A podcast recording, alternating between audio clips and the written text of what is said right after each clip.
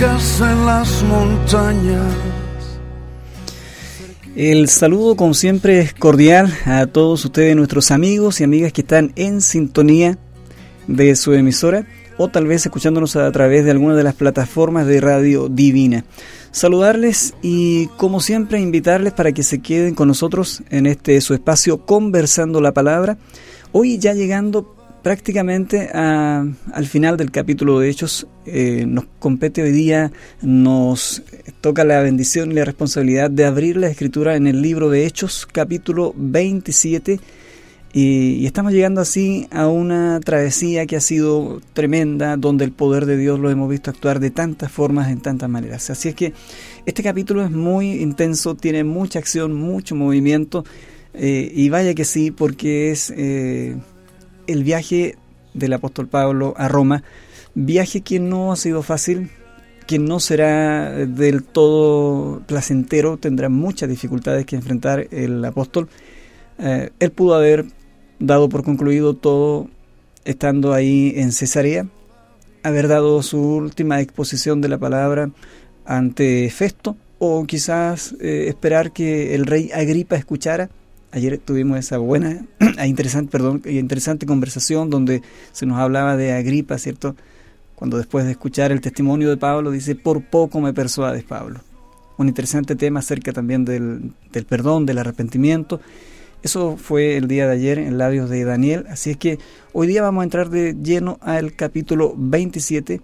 Y como le decía, si no es porque Pablo apeló a, a César, es decir, al emperador allá en Roma, entonces esto habría concluido ahí. Pero tenemos este capítulo que describe el viaje desde Cesarea hasta Italia, Roma, donde luego en el capítulo 28 veremos los acontecimientos finales eh, relatados por Lucas en este intenso libro.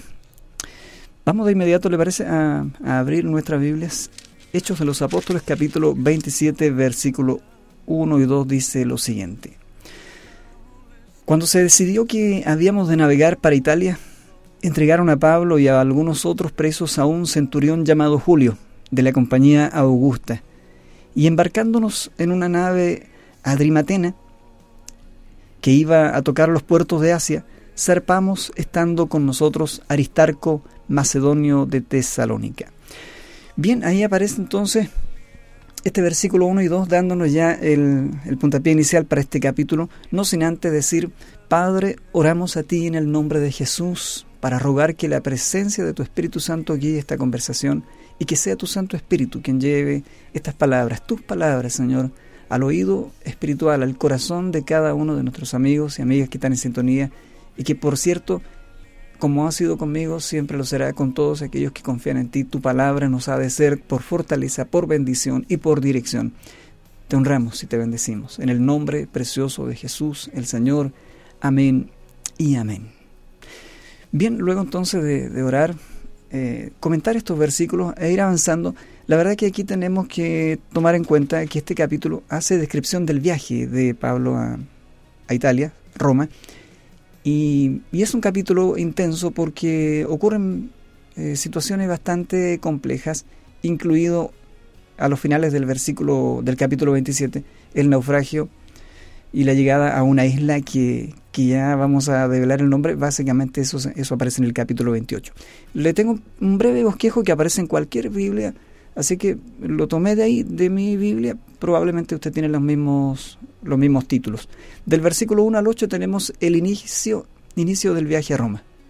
Del versículo 9 al 12, la advertencia de Pablo es ignorada. Versículo 13 al 38, en medio de la tempestad. Versículo 39 al 44, el naufragio en una isla hasta aquí en el capítulo 27 desconocida. Vamos entonces a avanzar y tener presente, amigo mío que está en sintonía, amiga mía que está escuchando, tener presente algo muy especial. En medio de la tormenta, Dios tiene el control. En medio de la, de la tormenta, Dios tiene el control. Y me gusta esta palabra control, porque vivimos en un tiempo donde muchas veces no entendemos quién tiene el control, si es que alguien lo tiene. Pero yo quiero decirle que en medio de estos tiempos, en medio de las dificultades, en medio de tal vez tu propia vida, donde tal vez las situaciones no se están dando como tú quisieras. Quiero decirte que en medio de la tormenta Dios tiene el control y Él te va a llevar al lugar que ha determinado llevarte. Por lo tanto, como alguien dijo muy apropiadamente, donde tú estás hoy no determina el lugar donde estarás mañana, eso lo determina el Señor. Vamos entonces a ver estos versículos que son intensos nos dice Lucas, eh, quiero que note un detalle, Lucas se, se incluye, él es el que está relatando todo el libro de Hechos, y hay momentos donde él se incluye, y hay momentos donde él solo relata. Así que tenga presente eso porque este capítulo usted va a darse cuenta cómo Lucas no solamente se transforma en un relator, sino que en muchos momentos, sobre todo en algunos bien dificultosos, él está siendo parte de estas tormentas, de estas dificultades y, veamos, veamos cómo nos comportamos cada, cada uno de nosotros en, las distintas tormentas de la vida. Cuando se decidió que habíamos de navegar para Italia, entonces esto ya es una decisión, Pablo apeló a César, entregaron a Pablo y a algunos otros presos, no, no, no iba solo, a un centurión llamado Julio de la compañía Augusta, y embarcándonos en una nave adrimatena o adrimetena, que iba a tocar los puertos de Asia, zarpamos estando con nosotros Aristarco Macedonio de Tesalónica. Al respecto, algunos detalles de esta, de esta introducción. Simplemente decir que el centurión a cargo de los presos en esta embarcación se llama Julio, es de la compañía Augusta, que pudiéramos decir, para entenderlo fácil, uno de los regimientos de Cesarea.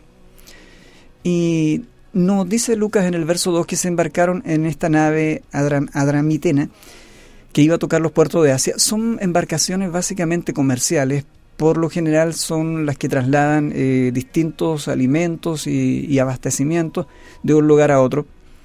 Eh, y este, esta es de, Asia, ¿cierto? De, de, un lugar que se llama, yo lo anoté porque es medio complicado el nombre, es Adrimicio. Adrimicio que pertenece a la provincia romana de Asia. Y bueno, no se olvide que Roma tiene el control y eso también le da libertad para usar las embarcaciones, aun cuando sean de carácter comercial, las usaban también para poder trasladar en este caso presos o algún contingente militar. No, no había nada que, que preguntar, simplemente si el barco tenía la capacidad para llevar más gente, la gente podía subir porque Roma lo decide así. Y por lo demás se están pasando por aguas del, del imperio, así es que, o, o, por lo menos controladas por el imperio. Por lo tanto, se toma esta nave adramitena que va a tocar los puertos de Asia.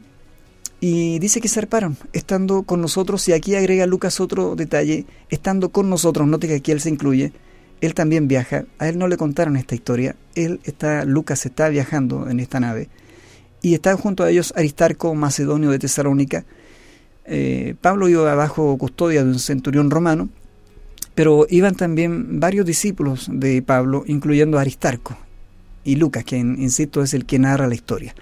A Pablo se le da un trato preferencial, eh, por lo que nos dice también el versículo 3, si usted lee conmigo. Al otro día eh, llegamos a Sidón y Julio, tratando humanamente a Pablo, le permitió que fuese a los amigos para ser atendidos por ellos. Se ve entonces que, mire, todo pintaba para que el viaje fuera, fuera grato. Eh, no sé si le ha ocurrido a usted cuando usted mira las circunstancias, por eso que no hay que confiar tanto en las circunstancias, sino confiar en quién está tras las circunstancias. Porque parecía bueno el viaje. Pablo estaba en su viaje soñado a Roma a dar testimonio al emperador, eh, posiblemente a España, que era también otro de sus anhelos. Ya estando en Roma estaba cerca de España. Eh, iba en buena compañía, buenos amigos, buenos hombres del Señor le acompañaban. Y además de eso le pusieron a un centurión llamado Julio, que era, se ve un, buen tipo, porque el versículo 3 dice, al otro día llegamos a Sidón y Julio, tratando humanamente a Pablo, le permitió que fuese a los amigos para ser atendidos por ellos. Sidón entonces eh, queda al norte de Cesarea, eh, estuve buscando por ahí, y hoy Saida se llama la, la, ciudad de Sidón, Saida, en el Líbano, al sur de Beirut, ah, cerca de Damasco, hacia el oeste.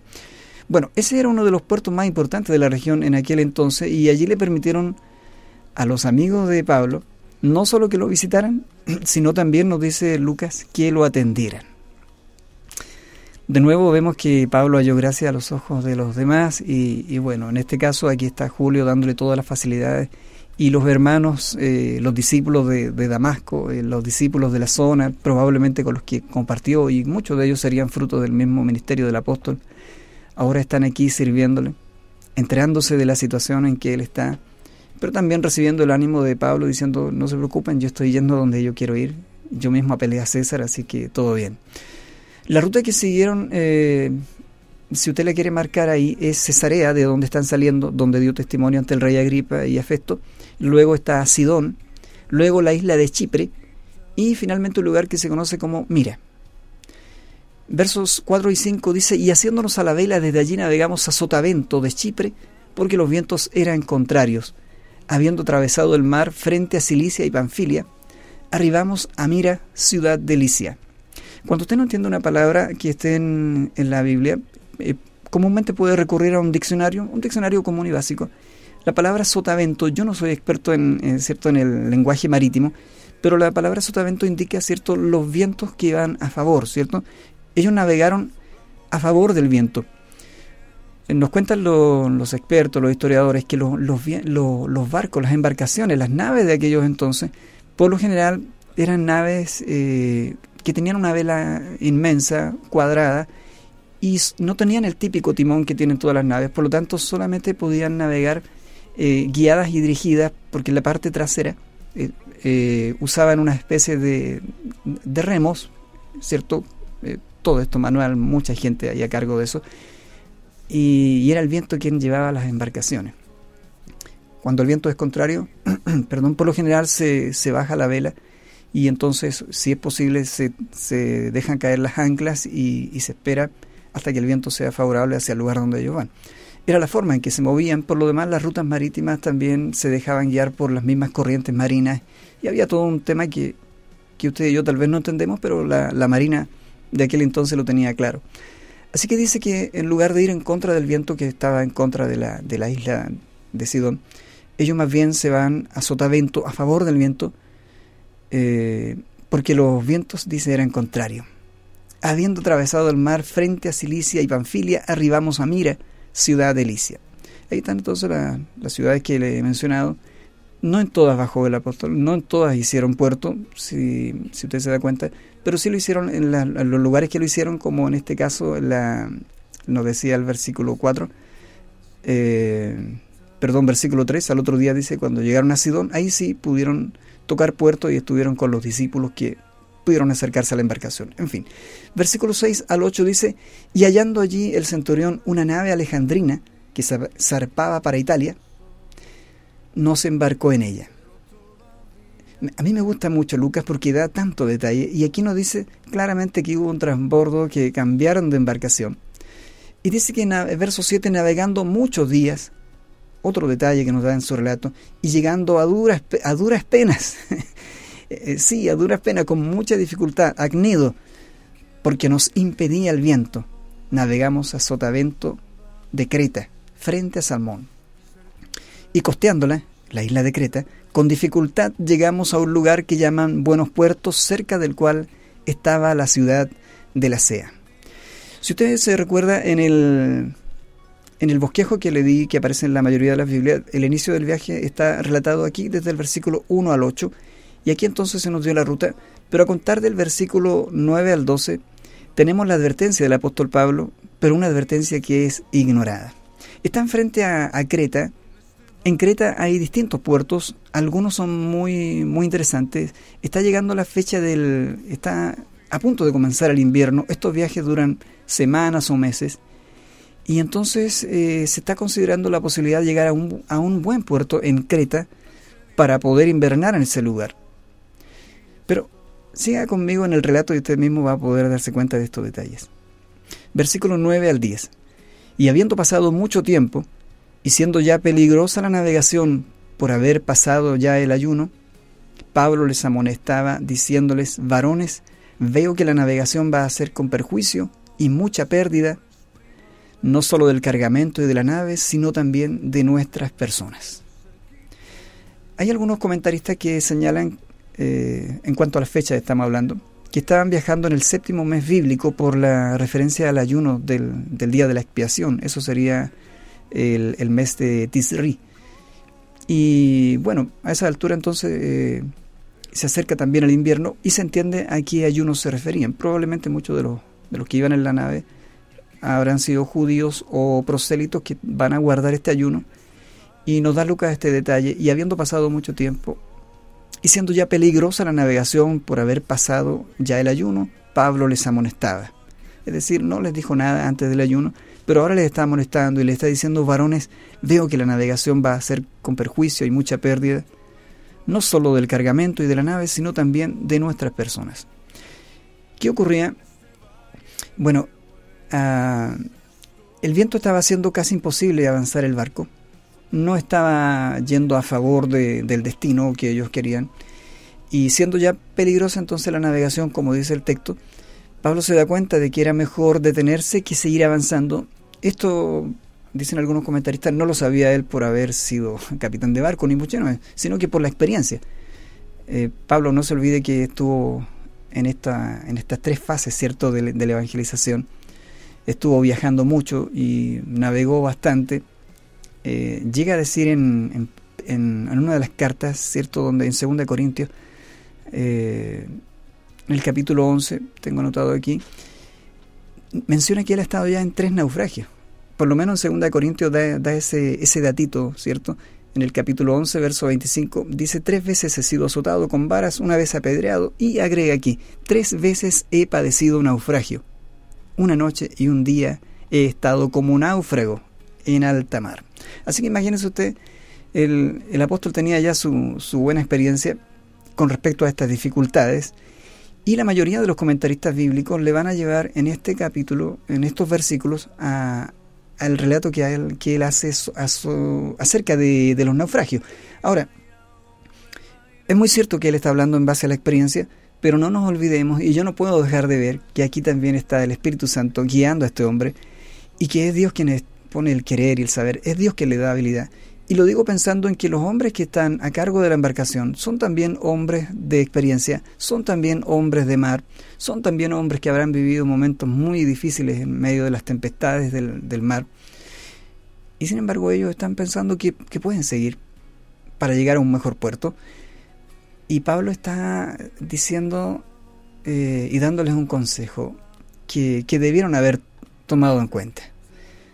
Sí, porque yo creo que no solamente la experiencia, sino que el Señor mismo le estaba haciendo ver, poniéndole un sentir de que no era bueno seguir viajando. Y el versículo 10, Él les da este consejo, varones, veo que la navegación va a ser con perjuicio y mucha pérdida, no solo del cargamento y de la nave, sino también de nuestras personas. Eh, Pablo le recomienda entonces al centurión que, se quede anclado. Es el centurión quien lleva la mayor responsabilidad, aun cuando no es el dueño de la embarcación, ni es el, capitán, pero él es representante de Roma, lleva presos a su cargo, algunos muy importantes como el apóstol, y por lo tanto Pablo se acerca y le dice que, que no es bueno. Pero como pasa muchas veces que las personas no, no hacen caso al consejo de los hombres del Señor, Verso 11 al 13 dice, pero el centurión daba más crédito al piloto y al patrón de la nave que a lo que Pablo le decía. Y siendo incómodo el puerto para invernar, la mayoría acordó zarpar también de allí, por si pudiesen arribar a Fenice, puerto de Creta, que mira al noreste, al nordeste y surdeste, e invernar allí. Y soplando una brisa del sur, pareciéndoles que ya tenían lo que deseaban, llevaron anclas, levaron anclas e iban costeando Creta. Aquí es bueno detenerse porque, porque estas tempestades y estas circunstancias revelan mucho de, de, nuestras propias vidas. Hay un hombre de Dios dándole un consejo a gente que, no, es, no, es, cristiana, pero, pero están dándole un consejo. Ellos saben quién es Pablo, saben que es un hombre de Dios. Y ellos están, en este caso el centurión está diciendo, no, tú serás un cristiano, serás un pastor, serás un líder, pero, pero yo le hago caso a un experto. Y él decide eh, mejor la opinión del piloto y del patrón de la nave que hacer caso a la advertencia que le está haciendo Pablo. La razón, algunos especulan que es porque el puerto de, ¿cierto? De, Buenos Palos que aparece ahí, no parece ser un puerto muy atractivo, parece que es un puerto chiquitito, un puerto que no, no les parece tan, tan atractivo y pasar todo el invierno ahí eh, en un lugar que, usando un chilenismo que les parece fome, aburrido. Entonces, qué mejor que, ya que están en Creta, eh, este, buen puerto, como le decían, que, el nombre no es muy bueno porque es una zona de, mucha, de mucho peligro, no parece ser atractivo y dicen, si estamos aquí, aprovechemos, mira, y dice que las cosas se comienzan a dar como ellos esperaban y el viento parece favorable. Y le dice, sigamos avanzando nomás y vamos a llegar aquí a, a Fenicia, que es otro puerto que está en la isla de Creta. Bueno, qué, qué terrible, ¿cierto? Qué terrible cuando, cuando los seres humanos nos ponemos porfiados porque a veces no hay que hacer caso tanto a la, experiencia, sino a la, a la, voz de Dios o, al... El conocimiento es buenísimo, yo no podría discrepar de eso, es buenísimo. Y todo hombre que, que tiene experiencia, que se instruye, que aprende, pero mire, no siempre eso es tan certero. Lo único certero es la palabra del Señor. Y cuando un hombre de Dios te diga una palabra o una mujer de Dios te da un consejo, te, sugiero que lo tomes en cuenta, al menos lo consideres.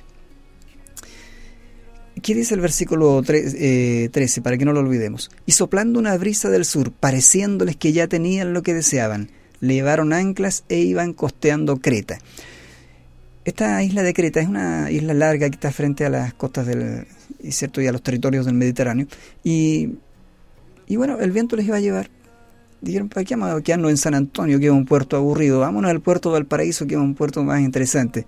Y se fueron costeando y todo estaba bien levaron anclas y se iban costeando Creta.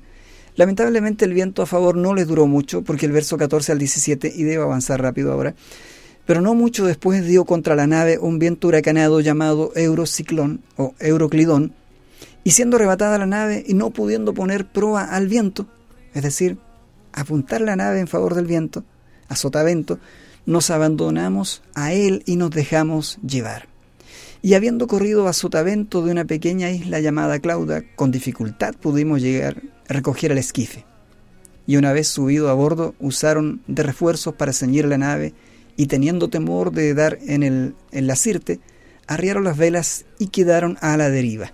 Aquí hay muchos detalles, el tiempo no nos da para todos, pero eh, nos cuenta Lucas que, que aparece este, este viento conocido como Euroclidón, que es un fenómeno atmosférico que se da en, las costas de África y, bueno, suele traer mucha convulsión a los aires y, por lo tanto desastres que pueden terminar en naufragio. Y siendo arrebatada la nave, es decir, ya, ya no, no tienen el control, no pudieron hacer nada, sino que se abandonaron a él y se dejaron llevar. Y habiendo entonces ido a sotavento, es decir, para donde el viento les llevara, llegan, dice, a una isla llamada Clauda y que con dificultad pudimos recoger el esquife. El esquife es un, pequeño barco que por lo general lo llevan a rastras con del barco mayor y es un salvavidas, es un barco para, para emergencia.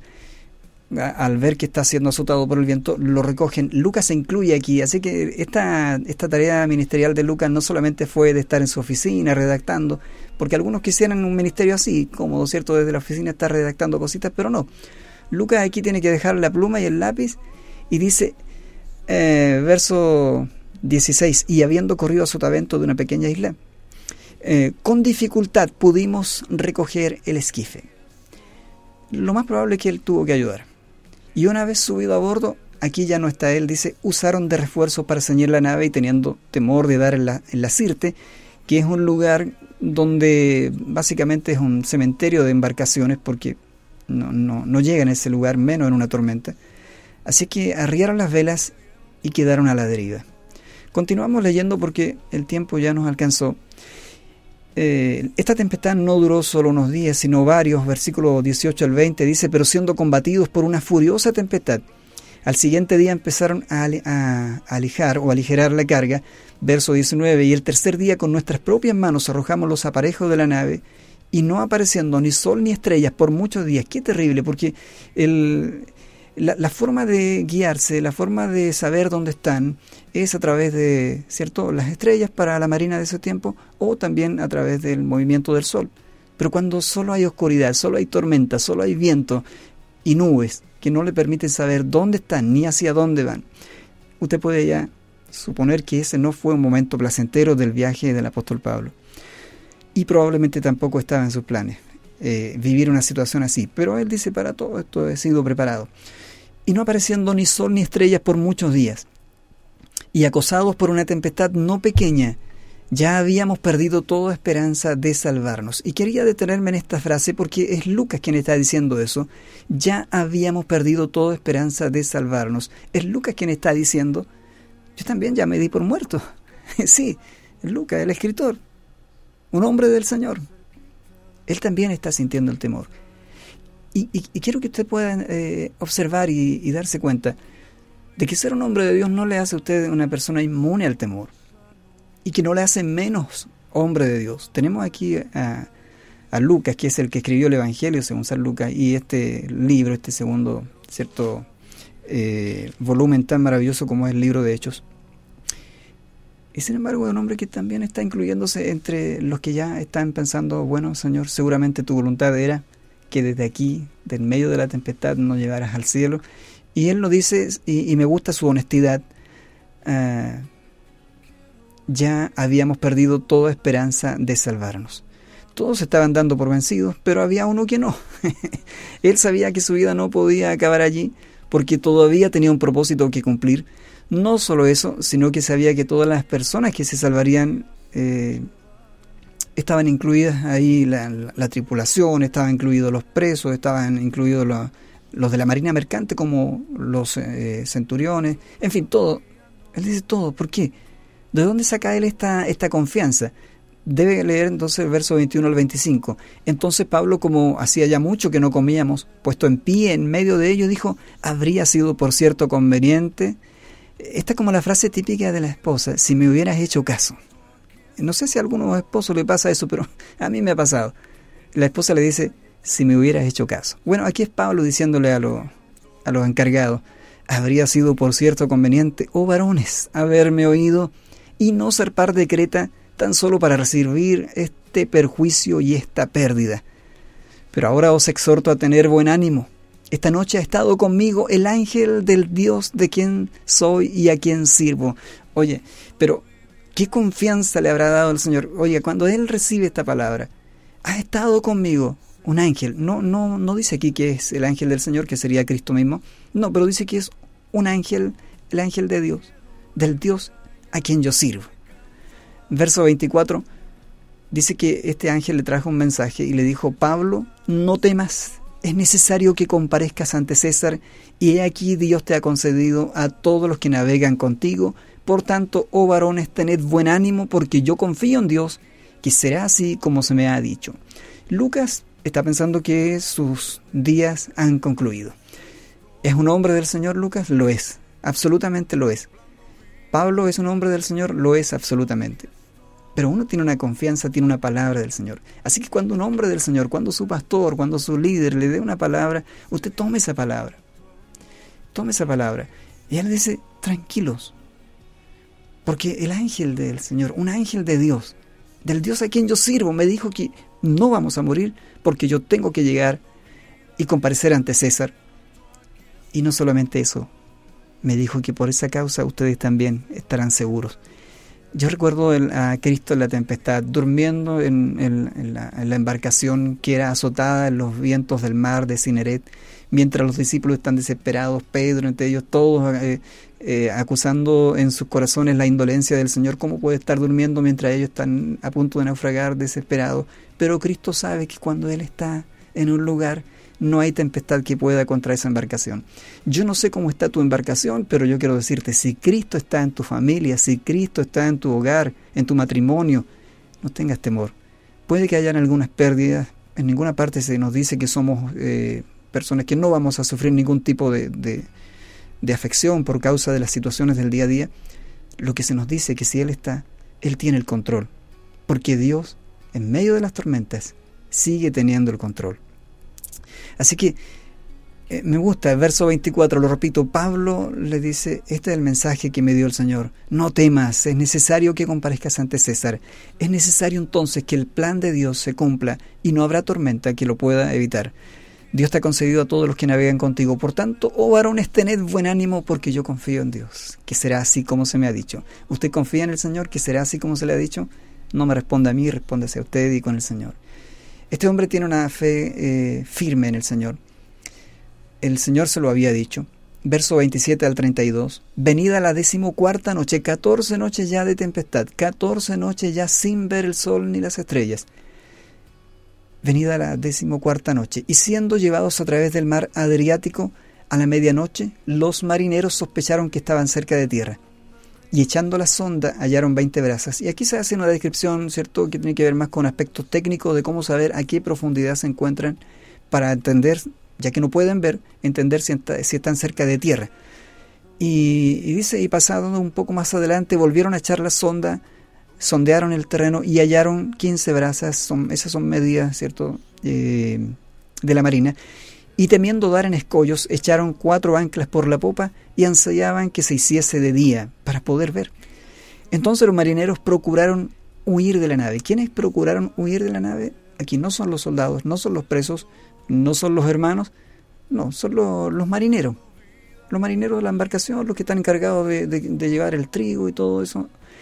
Eh, para ellos aquí no hay nada que hacer, ellos van a naufragar, es lo que están pensando, y entonces ah, toman una actitud temeraria. Entonces los marineros, procurando huir de la nave, echaron el esquife, esta embarcación pequeña, al mar, aparentaban como que querían largar las anclas de proa, la, típica pillería, ¿cierto? y bueno, pero Pablo dijo al centurión y a los soldados, si estos no permanecen en la nave, vosotros no podéis salvaros. Entonces los soldados cortaron las amarras del esquife y lo dejaron perderse. Nótelo, aún no amanece, aún hay tormenta, aún hay tempestad, eh, hay confusión, nadie ha dormido en 14 noches. Pero Pablo tiene la paz del Señor y tiene suficiente tranquilidad para darse cuenta que algo extraño está pasando atrás de la nave y que estos hombres no están dejando caer las anclas, sino que más bien están sacando el esquife y que se van a fugar. Si eso ocurría, entonces la integridad física ante las autoridades y también al perder cierto a los hombres que, que, saben cierto las técnicas de la mar, y, aunque aquí no le funcionó mucho, pero es por la, porque se comprende. Entonces habían razones eh, políticas y habían razones también que tienen que ver con el conocimiento de estos hombres que se iban a ir, que iban a abandonar la nave. Y Pablo sabe que la promesa que Dios le dijo es que todos se van a salvar, incluyendo estos que quieren arrancar. Así que Pablo es quien delata esta situación y le dice al centurión que está a cargo que si ellos no permanecen en la nave, nadie se va a salvar. Entonces los soldados cortaron las amarras del esquife y lo dejaron perderse. Eso no era una decisión fácil. Es es lo que en términos humanos y marítimos es la posibilidad de que algunos se salven, pero decidieron cortarlo y aquí ya eh, eso entonces demuestra que la opinión de Pablo está teniendo peso y que el Señor ya lo puso en una, eh, en una altura y en una situación donde él puede opinar. Algunos eh, se iban a escapar de la embarcación pequeña de emergencia, no lo pudieron. Verso 33 al 38. Cuando comenzó a amanecer, Pablo exhortaba a todos que comiesen diciendo, este es el decimocuarto día que veláis y permanecéis en ayunas sin comer nada. Por tanto ruego que comáis por vuestra salud, pues ni un cabello de la cabeza de ninguno de vosotros perecerá. ¿Qué, qué, confianza? Ojalá que nosotros podamos tener un poco de esa misma confianza para decirle a todos los que están desesperados en este tiempo, pensando que, que eh, escuchaba antes de salir de casa, leía un titular, ¿cierto?, en, en, una, en la televisión, y decía que a Chile le espera un tiempo de, mucha crisis. Y yo me reí y le dije a mi esposa, usando un término paraguayo, chocolate por la noticia, porque sí, efectivamente vienen tiempos difíciles. Pero en estos tiempos difíciles ha de esperarse que el comportamiento, la fe de los cristianos sea distinta a la desesperación del mundo. Y no estoy diciendo de que vamos a permanecer inmunes y que no nos va a preocupar nada, porque ya lo dije y por eso lo hice notar. Lucas estaba muy preocupado. Lucas dio por hecho que ellos iban a morir en, esa, en esas noches asiagas de tempestad en el mar Adriático. Pero Pablo tiene una palabra del Señor y está diciendo, no, no vamos a, no vamos a perecer. El Señor me dijo que no vamos a perecer. Así que tome usted la palabra del Señor que le está diciendo que Él en medio de este tiempo de crisis le va a sostener. Y habiendo dicho esto, dice el verso 35, tomó el pan y dio gracias a Dios en presencia de todos y partiéndolo, comenzó a comer. Es casi como que está compartiendo el pan, casi como una cena con el Señor. Quizá los demás no lo entendieron y solo vieron una ocasión para alimentarse, ya quedan más tranquilos. Pero yo siento que es una intimidad del apóstol con el Señor, partiendo el pan. Verso 36. Entonces todo teniendo ya mejor ánimo comieron también. Y éramos todas las personas en la nave 276 y ya satisfechos aligeraron la nave echando el trigo al mar. ¿Qué es lo que transportaban entonces? Bueno, esta segunda nave transportaba desde Egipto, eh, transportaban trigo, que era para ello un cargamento valioso, hasta eh, Italia, Roma. Sin embargo, ya no hay tiempo para lamentarse por esa pérdida. El apóstol le había dicho, va a haber mucha pérdida, quedémonos acá frente a, buenos puertos. Pero no, ellos quisieron irse a un, a un, puerto más entretenido, allá en Creta, en la misma isla, y bueno, vino el desastre por no hacer caso ya las cosas están así, tuvieron que echar el trigo al mar. Y luego de, comer entonces, de aligerar el barco, eh, lanzar toda la carga de trigo y la pérdida que ello implica, todo eso pasó de noche y al llegar el día dice que pudieron apreciar mejor la situación en la que se encontraban. Y cuando se hizo de día no reconocían la tierra, pero veían una ensenada que tenía playa, en la cual acordaron varar si pudiesen la nave. Cortando pues las anclas, las dejaron en el mar, largando también las amarras del timón e izando el viento la vela de proa, enfilaron hacia la playa. Sí, con la nave prácticamente eh, vacía, eh, golpeada por las olas, dejaron que el viento les llevara a esa isla desconocida, una pequeña isla en el mar Adriático, camino a Roma, más cerca de Roma que de Creta, la, el lugar donde habían salido hace 14 días. Y, y también hay que ver ahí cómo el poder del Espíritu Santo guió la nave, porque si no hubiesen dado con esa isla, le, digo, la nave no habría resistido, el alimento no habría alcanzado y habría sido otra la historia. Pero el Espíritu Santo en medio de la tempestad le lleva a esta isla, a esta pequeña isla, que si usted tiene un, mapa y puede ver ahí en, su Biblia, se va a dar cuenta que es una isla pequeñita comparado con Creta o Chipre, que son islas más grandes.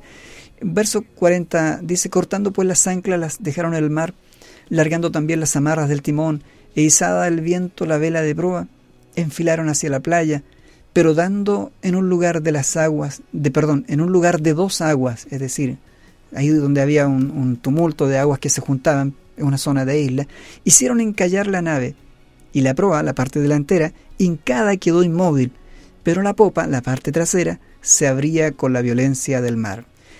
Y cuando dice se abría es que la nave comenzó a ser destruida. No había nada que hacer, simplemente bajar el barco se, se encalló y, y, por lo menos estaban cerca de tierra firme.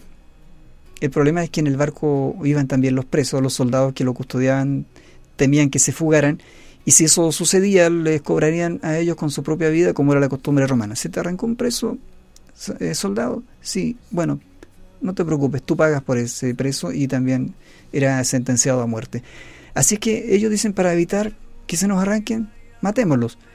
Pero el centurión, el ángel del Señor, a través de un centurión, intervino para proteger la vida de Pablo. Otra vez se salvaron todos los presos por el hecho de que estaba ahí un hombre de Dios. Y, esa es la razón por la que usted debe estar tranquilo. Si usted es un hombre, una mujer de Dios, hasta su propia familia, hasta su propio trabajo, su propia empresa, Dios hace misericordia. Siempre no, habrá mucha pérdida, probablemente sí, aquí hubo muchísima pérdida, pero están con vida. Y cuando hay vida, entonces lo demás puede volver a levantarse.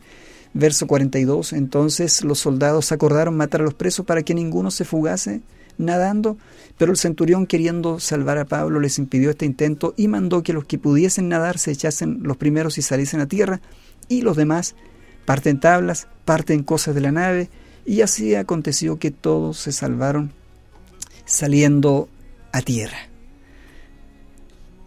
Ah, tremendo. Bueno, hasta aquí llega este capítulo y yo me pasé bastante en la hora. Pero este, este relato muy intenso debe recordarnos a nosotros lo importante que es tomar una actitud como la del apóstol, confiada en el Señor, o como la de Lucas, que a pesar de, que tuvo un momento de dificultad, también tuvo, tuvo un momento donde se dejó su oficina y se fue ahí a, trabajar, a, a, hacer las cosas, porque así son los hombres del Señor. Por hubo un momento en que él también se desanimó, pero él escuchó al hombre de Dios. Y Pablo dijo, tranquilos, y el Señor habló conmigo. Vamos a salvarnos todos de esta. ¿Sabe? Pablo sabía de naufragio, no solamente por los tres naufragios que allá eh, relata en, Corintios. él, también sabe que hay un peor naufragio que ese, y es el naufragio de la fe. Y yo concluyo con un pasaje que aparece en Primera de Timoteo, capítulo 18, verso 19, perdón, capítulo 1, versículo 19 de Primera de Timoteo. Dice, reteniendo la fe y la buena conciencia, la cual, echando de sí algunos, hicieron naufragio en la fe. Mi amigo, mi amiga, manténgase en Cristo, su conciencia se mantendrá limpia, porque si usted desecha al Señor, si usted no le busca, si usted decide que estos tiempos de dificultad son tiempos para estar simplemente cómodos, haciendo nada, esperando que esto pase, sabe, no, no haga eso, no haga eso, que sea un tiempo de buscar al Señor, que cuando se recupere la normalidad, entre comillas, porque normalidad ya lo veo difícil, porque vienen tiempos difíciles, Cristo ya viene, pero que sea un tiempo de buscar al Señor y el día que podamos encontrarnos nuevamente en los templos, usted venga con, con esa fuerza, con ese deseo de servir al Señor y saber que como Pablo pasamos una gran tempestad en el mar. Durante cuántos días no lo sé, pero que el Señor nos dio la vida, no solamente para, para disfrutarla, cosa que Dios no nos impide, ni nos prohíbe, pero que también sea un tiempo para buscar a Dios. Hombres del Señor, mujeres del Señor. Lo peor, lo más terrible es cuando se naufraga en la fe. Que Dios nos bendiga. Mañana el último capítulo de Hechos de los Apóstoles es un capítulo interesante y ahí vamos a saber cómo se llama la isla donde vinieron a dar y cómo Dios en esa pequeña isla también hace maravillas. Que el Eterno les bendiga, que la gracia de nuestro Señor Jesucristo les sostenga y que cada día seamos victoriosos en el Señor. Gracias por su fina sintonía.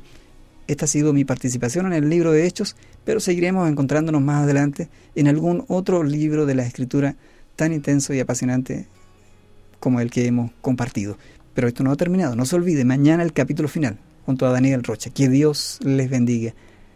Siga confiando en el Señor, con sencillez de corazón, pero con mucha convicción de quién es usted en medio de estos tiempos de dificultad. Un abrazo, cuídense, chao chao.